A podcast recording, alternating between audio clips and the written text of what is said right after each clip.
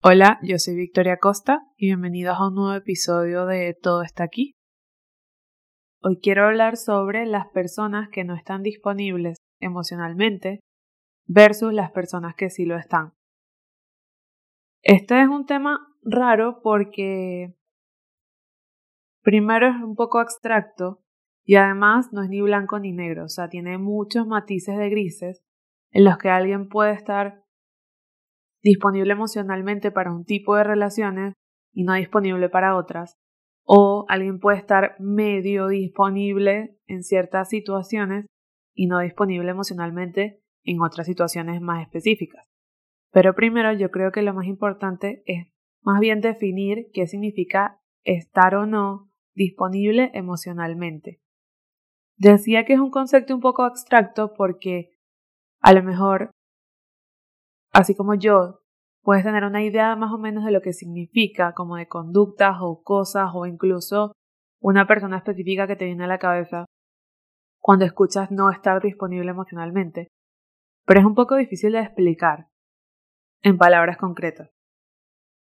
De manera resumida, el estar disponible emocionalmente implica que básicamente eres una persona que está abierta a relacionarte con los otros que estás abierta a dejar que te conozcan, a ser vulnerable, a dejar que entren a tu vida realmente, a niveles que van más allá de lo superficial, que van más allá de lo que puede ser un compañero de trabajo o el vecino que ves una vez cada dos meses.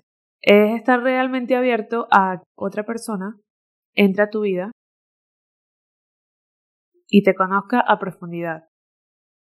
Implica también saber dar y recibir afecto, no solamente afecto físico, sino afecto emocional, el saber escuchar, el poder comunicar lo que sientes, lo que te incomoda, y el poder hacer espacio para las necesidades tanto tuyas como de otros. Eso es un poco de manera general lo que yo creo que significa estar disponible emocionalmente. Pero para hacer un ejemplo y que se vea como con más facilidad, es básicamente esa persona que puede ser un amigo, puede ser un familiar, puede ser tu pareja, con la que te sientes seguro, es decir, no sientes una ambivalencia en la relación, en la que nunca sabes si lo que vas a decir se va a tomar de buena o mala manera, si va a ocasionar o no una discusión. Eh, nunca sabes si la otra persona sí va a querer verte o no va a querer verte esta vez. Esa ambivalencia es parte de las personas no disponibles. Entonces, Básicamente, una persona emocionalmente disponible es esta persona con la que te es muy fácil compartir, te es muy fácil hacer planes, te es muy fácil hablar de las cosas que realmente te importan. Y de manera resumida, no sientes esa ambivalencia, esa confusión en cuanto a qué vas a recibir en cada interacción que tienes con esa persona. A cambio de las personas emocionalmente no disponibles, que entre muchas cosas Principalmente son personas que constantemente dan mensajes contradictorios, mensajes confusos, que nunca te sientes completamente seguro de si puedes confiar o rely, como apoyarte en ellas en momentos de necesidad. Son personas que generalmente tratan de controlarlo todo, controlar su presente, pero también su futuro y en todas las áreas de su vida, tanto personal como profesional. Son personas a las que les cuesta muchísimo expresar cómo se sienten, sobre todo cuando son emociones negativas como de rabia, como de dolor, como cuando están heridos. Son esas personas a las que les cuesta un poco comprometerse, y no solamente en el ámbito de relaciones de pareja, sino también comprometerse con amigos para hacer planes a futuro, comprometerse para mantener el contacto con alguien. A su vez, son personas que no asumen que necesitan ayuda, que como ya dijimos lo del control, ellos aparentan tener todo bajo control y es un poco como la manera de convencerse a ellos mismos de que están en control, pero que realmente es una forma como de evadir esos temas que simplemente son incómodos y que son los temas en los que están emocionalmente no disponibles. Que al final esto resulta en estas personas huyendo de las situaciones en las que no se sienten en control y son las situaciones precisamente en las que están emocionalmente no disponibles. Yo personalmente pienso que podemos estar emocionalmente disponibles para ciertos tipos de relaciones y luego emocionalmente no disponibles para otros tipos de relación. Yo no creo que sean blanco y negro. Yo creo que la gente que tiende a no estar disponible emocionalmente, siempre hay un ámbito o un tipo de relación en su vida en la que sí están disponibles, pero es porque se sienten en total control, en total confianza, como que saben exactamente cómo obtener los resultados que quieren y por eso mismo es que están disponibles porque lo tienen bajo control y luego están no disponibles en otros tipos de relaciones en los que la incertidumbre toma una gran parte del papel. Por eso podemos ver a gente que tiene muchísimos amigos y establece relaciones muy fuertes de amistad, pero les cuesta mucho establecer relaciones de pareja. Por eso vemos personas que establecen relaciones laborales o profesionales muy muy buenas y muy muy fuertes, pero luego en las relaciones de amistad no les va tan bien y les cuesta mucho abrirse, porque podemos estar eso, disponibles en unas áreas y no disponibles en otras. Al final, los tipos de relaciones que podemos tener, aunque obviamente coincidan en ciertos aspectos, o sea, las relaciones de pareja, las relaciones de amistad, de familia, laborales, etc., hay una base en la que coinciden, pero además de todas las diferencias que puedan tener, difieren en algo muy grande, que es el contexto. Es el contexto en el cual tú te relacionas con esa persona, porque el contexto es lo que va a hacer que una relación sea más o menos íntima. Probablemente tú a un compañero de trabajo no te sientas cómodo contándole de la primera vez que te rompieron el corazón, pero eso es algo que probablemente si te sientas cómodo contando en un contexto de amistad o en un contexto de familia. Entonces, básicamente, entre las muchas cosas que hacen que una relación difiera de otra, yo creo que el contexto es el principal factor que hace que una relación sea más o menos íntima. Que luego relaciones que empiezan de una forma pueden mutar a otra, como relaciones laborales que pueden mutar a relaciones de amistad, o relaciones de amistad que pueden mutar a relaciones de pareja, o relaciones de familia que pueden mutar a relaciones de amistad, como cuando te haces mejor amigo de tus hermanos o de tus primos. Pero, básicamente, el contexto en el que la relación se encuentra en el presente es lo que marca qué tan íntimo eres con esa persona y realmente el nivel de profundidad de intimidad al que llegamos en ciertas relaciones está muchas veces determinado por si estamos emocionalmente o no disponibles en ese tipo de relaciones. Pero entonces, si nos ponemos a pensar, ¿qué hace que alguien esté o no disponible emocionalmente? O sea, ¿de dónde sale el no estar disponible emocionalmente? Porque, claro, de manera muy general, yo creo que todo el mundo quiere relacionarse y quiere tener relaciones íntimas en las que puede compartir cómo se siente, las, las metas que tiene, los propósitos, etc. ¿Cómo alguien puede activamente decidir no estar disponible emocionalmente? Pues yo creo que es algo que nadie decide. El no estar disponible emocionalmente viene de trauma, viene de experiencias muy fuertes, negativas, que te pasaron, que te sucedieron y que marcaron un antes y un después en esa relación, en ese tipo de relación que tenías. Estos traumas pueden venir de muchos sitios, pueden venir mayormente de la infancia.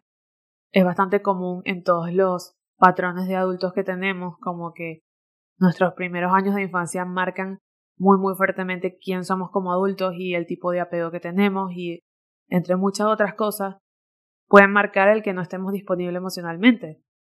Porque básicamente si en tu infancia muy temprana tú sentías que no te podías apoyar, que no podías confiar en tus cuidadores, tienes como que esa de alguna forma trauma en el que estás constantemente a la alerta, en el que estás constantemente a la defensiva, porque crees que vas a quedar en una situación como de incertidumbre en la que te vas a tener que defender. Ojo, esto no significa que necesariamente es una persona que no tuvo padres presentes. No, a lo mejor tuvo ambos padres presentes en su vida, en su infancia, pero simplemente que quizás esos padres estaban pasando por otras situaciones en las que, sin querer, no le dieron a este niño todas las cosas que necesitaba para sentir esa seguridad. Y es entonces donde nace como este trauma en el que estás constantemente en la defensiva y puede que resulte en que no estás disponible emocionalmente. Luego que claro que también puede ser por traumas de la vida adulta, por amistades que desaparecieron sin razón, por relaciones en las que te hicieron ghosting o en las que te hicieron gaslighting, o por relaciones abusivas en general, que pueden ser de pareja, que pueden ser de familia. También pueden ser traumas por situaciones de incertidumbre muy grandes. Quizás una situación muy, muy grande que se salía de tu control en una edad muy joven, en la que te diste de alguna forma desamparado, también puede disparar el no estar disponible emocionalmente. Luego, ¿qué define que uno u otro trauma afecte uno u otro tipo de relación? Yo creo que se trata menos de la relación y más de la situación que esa relación trae a la mesa. Es decir, si tú eras un niño en el que sentías que no podías contar con tus padres, no tienes la seguridad, la certeza que podías apoyarte en ellos, quizás te puede costar establecer relaciones de pareja o de amistad, que son las relaciones en las que normalmente creas conexiones con otra persona para que te apoye y tú apoyarlo. Puede que esas relaciones te cuesten y entonces te vayas más hacia las relaciones profesionales que en el contexto que existen nunca llegan a ser tan íntimas como para tener que apoyarte en alguien de manera personal. A lo mejor si tuviste amistades que desaparecieron sin razón o parejas que desaparecieron sin razón, quizás te cuesta mucho las relaciones igualmente de pareja porque las relaciones de pareja muchas veces implican los planes a largo plazo que en las relaciones de amistad están un poco más como implícitos, como que somos amigos, la pasamos bien, tú estás aquí, yo estoy aquí e iremos viendo. Pero las relaciones de pareja muchas veces implican planes a futuro, planes establecidos. Quizás entonces si sufriste algún tipo de abandono en el que una persona que te importaba desapareció sin razón, este tipo de relaciones te cueste establecerlas o incluso si las estableces, te cuesta que sean estables para ver a largo plazo. Todo esto no significa que las personas que le ha pasado un trauma necesariamente va a ser una persona que no está disponible emocionalmente. No. Cada uno gestiona sus experiencias y sus emociones de diferentes maneras y hay gente que, aunque lo expresa de otras maneras, no termina estando no disponible emocionalmente. Pero sí es verdad que un trauma sin duda puede ser un trigger para llegar a esa condición en la que no dejas que nadie entre a tu vida y no te dejas abrirte a ti mismo emocionalmente con otras personas. Yo creo que una de las preguntas más grandes que yo tengo en mi vida es cómo relacionarse con personas que no están disponibles emocionalmente. Y yo creo que es muy complicado.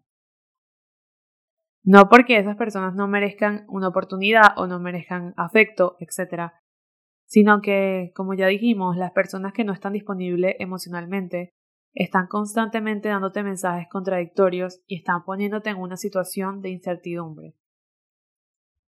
Son personas, como ya dijimos, que les cuesta expresar lo que sienten, que les cuesta expresar lo que les molesta o lo que les duele y que quieren tener un control un poco excesivo a veces de la situación.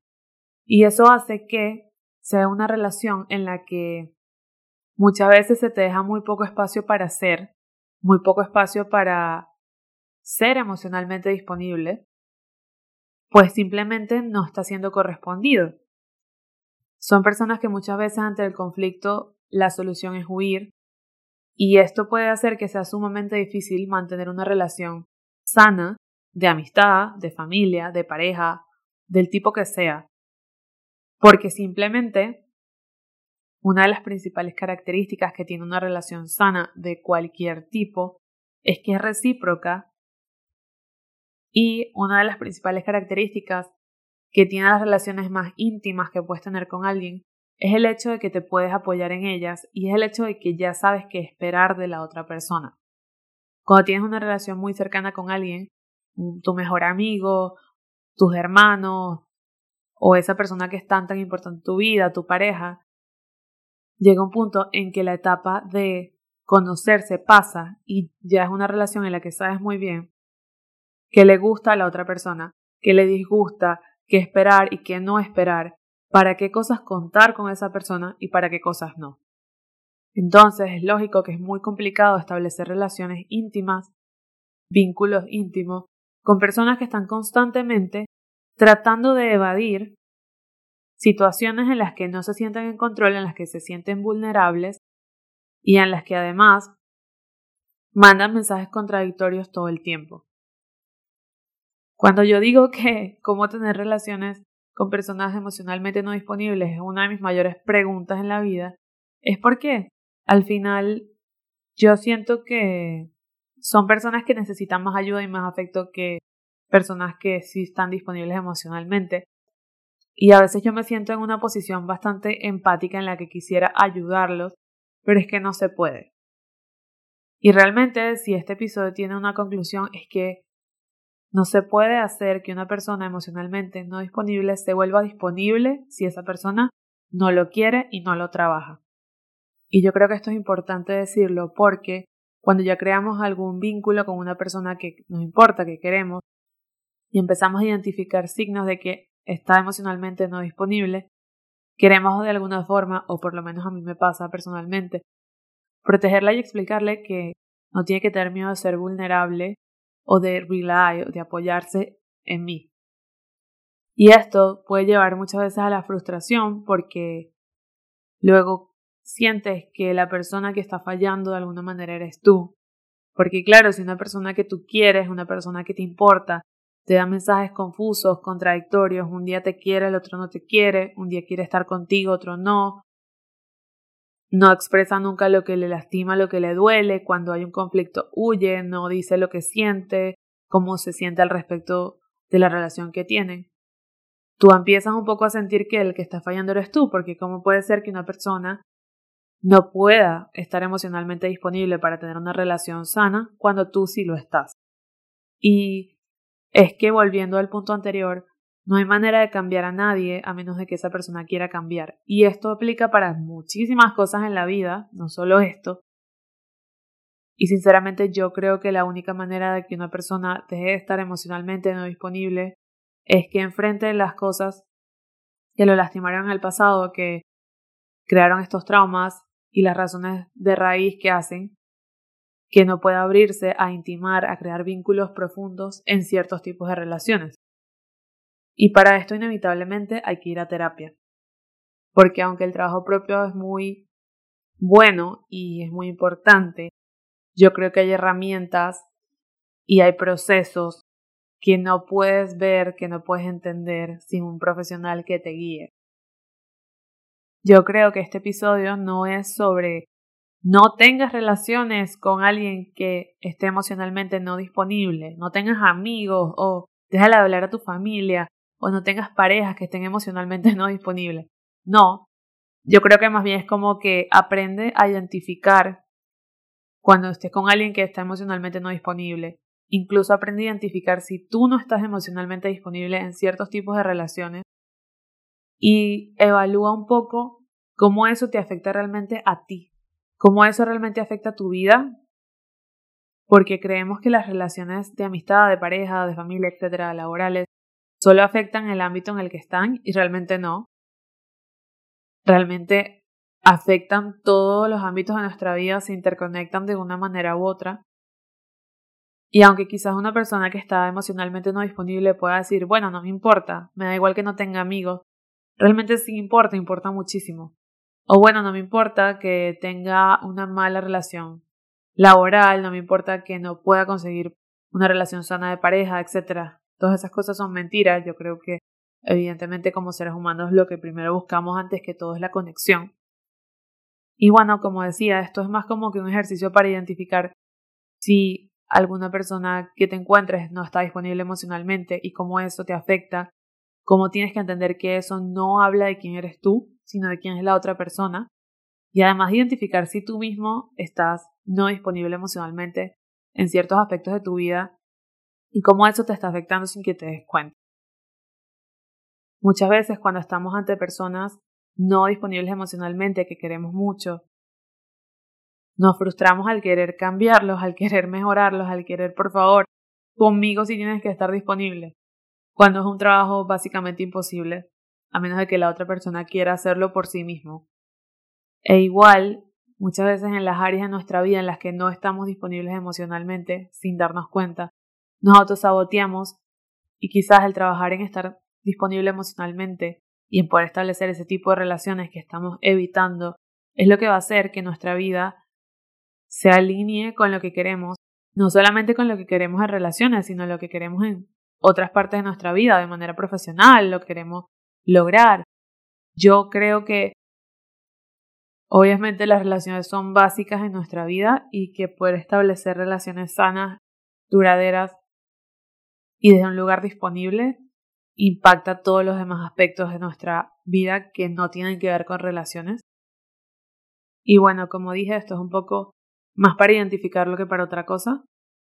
Yo personalmente estoy constantemente tratando de no querer mejorarle la vida a todo el mundo, porque en el camino muchas veces me he dejado yo por detrás. Pero yo entiendo que a veces es difícil, sobre todo cuando alguien te importa, cuando quieres mucho a alguien y puedes ver claramente que podría estar mejor. Pero bueno, es entender eso, que nadie va a cambiar o mejorar a menos de que lo quiera hacer, a menos de que quiera hacer el trabajo, porque es un trabajo, pero que al final tiene muy buenos resultados, tiene, da muy buenos frutos. Y bueno, esto fue todo por este episodio Todo está aquí. Espero que les haya gustado. Nos vemos en la próxima.